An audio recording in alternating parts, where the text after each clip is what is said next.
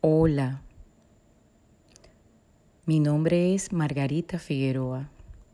Nací en Venezuela, tengo formación como psicóloga y soy migrante.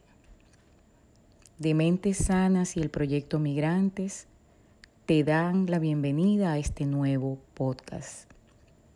Hoy vamos a darle continuidad al tema del duelo migratorio. Brin y Sounder ya en el año 77 hablan de cuatro etapas que tienen como fondo la elaboración del duelo migratorio.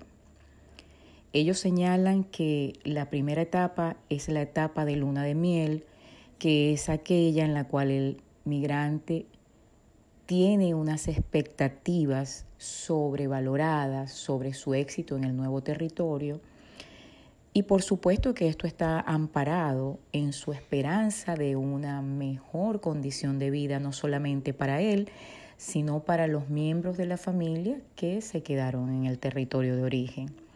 Habla de una segunda etapa que es la etapa depresiva, una vez que el migrante comprende que sus expectativas de éxito no son tan sencillas y que no se ajustan a la realidad dada no solo la competencia, sino las limitaciones que muchas veces incluyen también la lengua, la economía, pues y otros aspectos que no le permiten eh, tener la certeza de ese éxito inicial que él se planteaba. Esta etapa depresiva, ellos han mencionado que algunas de las cosas también que ocurren aquí tienen que ver con la disminución del nombre de este sujeto migrante y de la inestabilidad del estatus, por cuanto eh, para nadie es un secreto que en la lista de ciudadanía de cualquier territorio, el migrante es el último de esa lista. Y evidentemente, pues,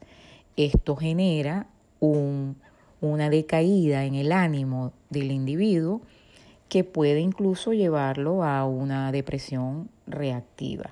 La tercera etapa es la etapa de adaptación, que es una manera de negociar internamente y de ir buscando las oportunidades, e ir aceptando las oportunidades que se vayan presentando, sobre todo por un tema de supervivencia y de eh, buscar la manera de irse integrando al nuevo territorio.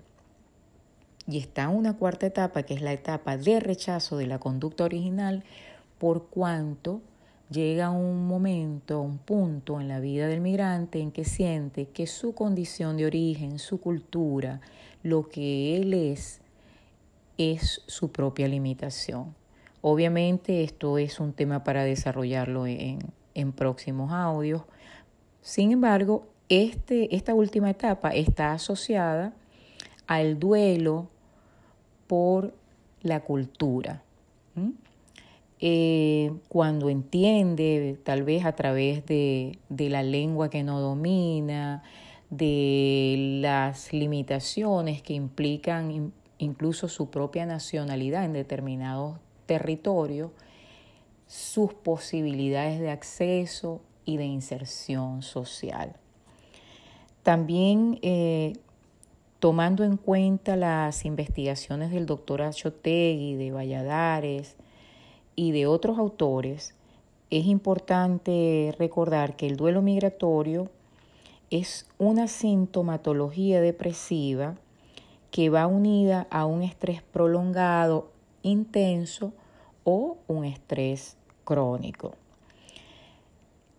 Es también necesario agregar que estos autores han hablado de eh, tres tipos de duelo incluso. Un duelo parcial que está asociado a este primer duelo migratorio, que es el duelo de la familia y los amigos, por cuanto esta separación, forzada o no, eh, implica también no solo para el migrante, sino para los familiares que se quedaron en el territorio de origen, la esperanza de un reencuentro.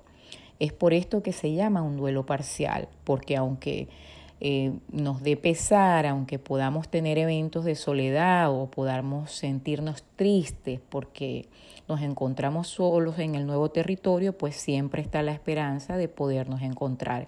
Y cuando nos referimos al duelo por la familia y los amigos, nos estamos refiriendo obviamente a los hijos pequeños, a los padres, a los hermanos, a la familia extendida, incluso pues a los amigos propiamente dicho y a, y a las relaciones íntimas.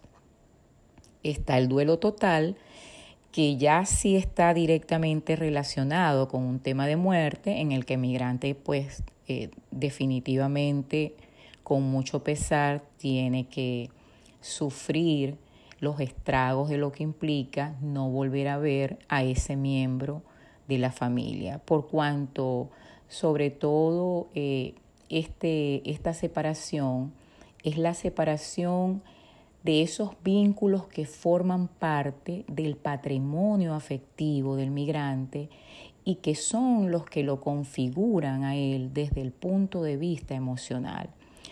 Muchas veces el solo recordar a alguno de los miembros de la familia que están en el país de origen o tener la oportunidad de hablar por teléfono, de escuchar la voz, ahora por ejemplo, con tanto avance tecnológico que hay, eh, el ver la cara a través de un equipo tecnológico es una fuente de fortaleza también y de apoyo y de alegría para el migrante. Eh, y por último, pues está el duelo múltiple. Los autores hablan también del duelo múltiple que justamente implica estos siete tipos de duelos migratorios entre los cuales está como primero en la lista el duelo por la familia y los amigos, que tal vez es el más difícil de superar. Esto es todo por hoy. Nos encontramos el próximo jueves.